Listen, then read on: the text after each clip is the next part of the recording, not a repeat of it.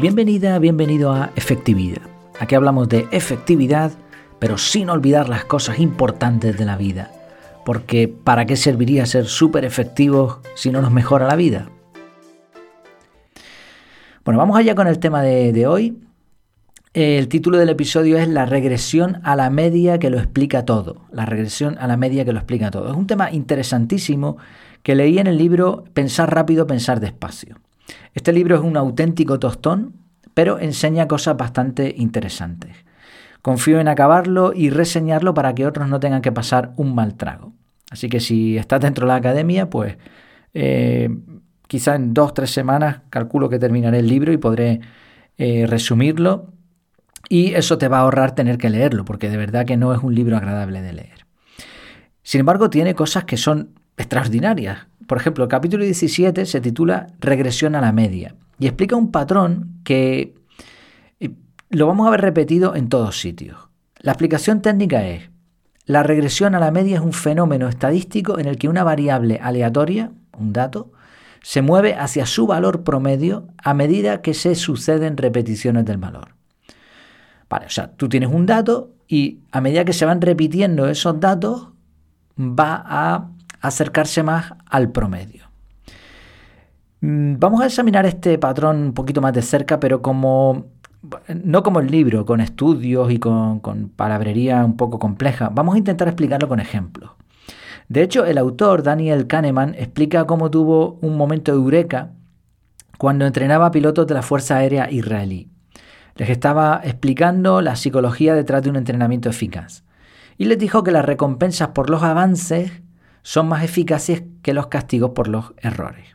O sea, mejor premiar lo bueno que castigar lo malo. Esto es un hecho demostrado. Sin embargo, un instructor replicó y le dijo que, según su experiencia, cuando encomiaba, encomiaba perdón, a un piloto por haberlo hecho bien, en la siguiente ocasión empeoraba.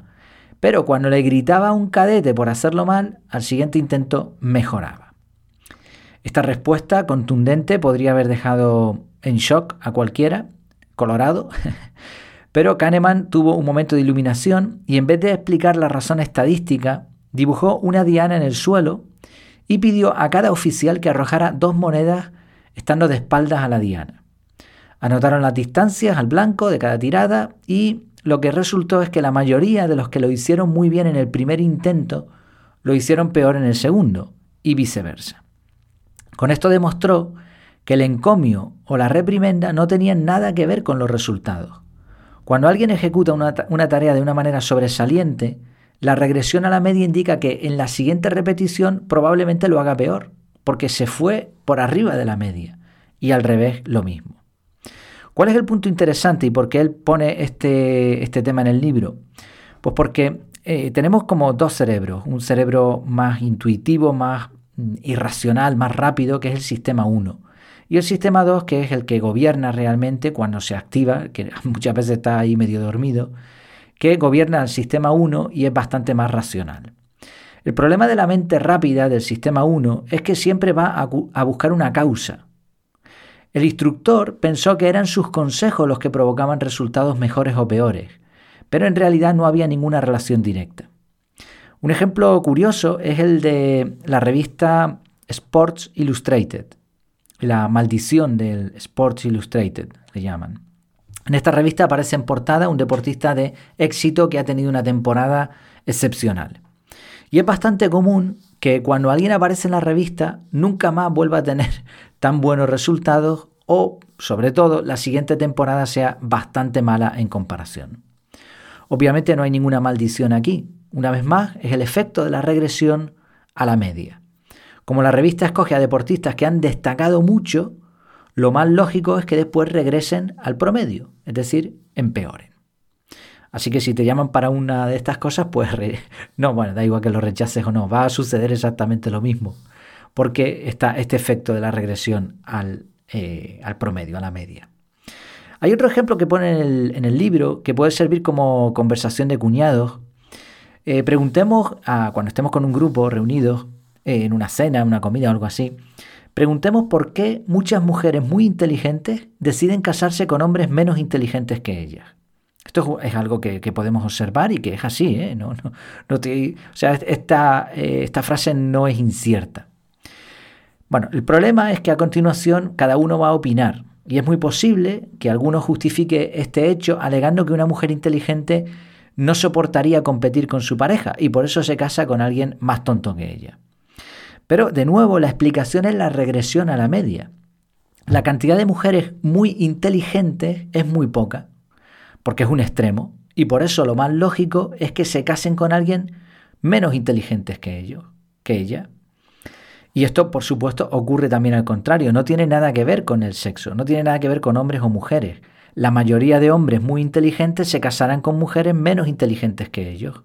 ¿Por qué? Porque la inteligencia no es una cualidad única de hombres o mujeres. La regresión a la media se va a dar por igual. La mayoría de hombres y mujeres tienen una inteligencia estándar y solo unos pocos serán o muy inteligentes o muy estúpidos.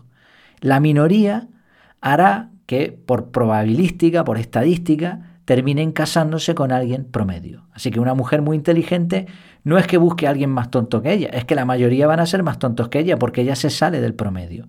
Y lo mismo al revés, como decía.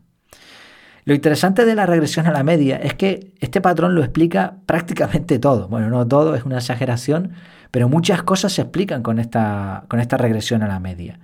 Pero, y aquí está la trampa, no da la causa. Lo explica, pero no dice la causa. Y como el cerebro tiende a conectar resultados con causas, nos volvemos locos e inventamos todo tipo de argumentos sin sentido. ¿De qué nos sirve conocer este efecto entonces? Pues como siempre, ¿no? Queremos aquí darle el punto práctico a los episodios.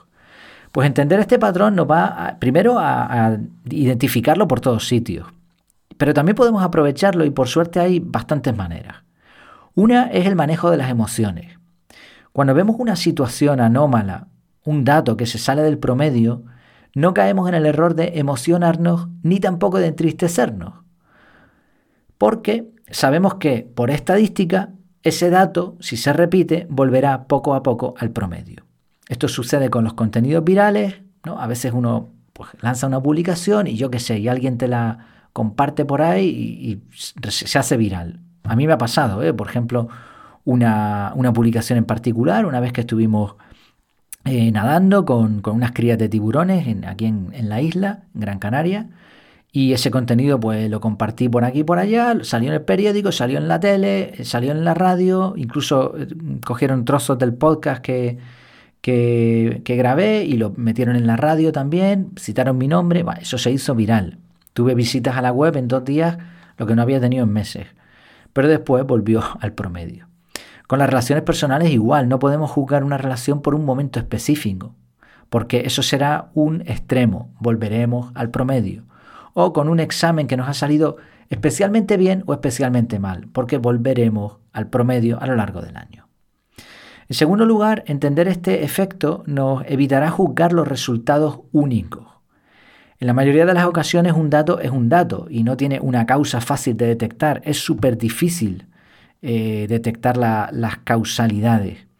Siguiendo las leyes de la efectividad es bastante más sensato no perder el tiempo imaginando posibles causas. Y además de eso, esto nos da muchísima paz mental.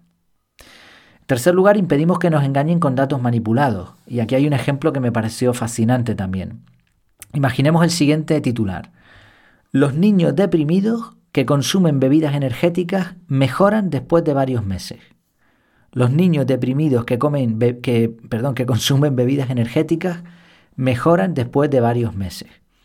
Este titular es cierto, pero si detectamos la regresión a la media, evitaremos que nos engañen. ¿Por qué? ¿Dónde está la trampa aquí? Los niños deprimidos son un extremo. Lo normal es que los niños sean felices. Es lo habitual, aunque por desgracia cada vez hay más depresión infantil. Pero en general, la mayoría de los niños son felices, no tienen una depresión grave. Por eso, a medida que pasa el tiempo, por lógica, la regresión a la media nos dice que muchos niños volverán a ser felices. No todos, pero sí muchos. Lo suficiente para que se dé el enunciado. Ahora bien, daría igual que, se hinchen a bebidas energéticas o que abracen árboles o que hagan cualquier otra cosa. El resultado no tiene una causa directa. Simplemente es el efecto de la regresión a la media. Un estudio serio había hecho, habría hecho pruebas de falsabilidad detectando qué medidas sí tenían una relevancia especial en la mejoría de los niños, que probablemente encontraríamos alguna. Y de estos titulares, ojo, y estudios científicos o aparentemente científicos que hay por ahí, a patadas. Le damos una patada a una piedra y salen montones de titulares de estos.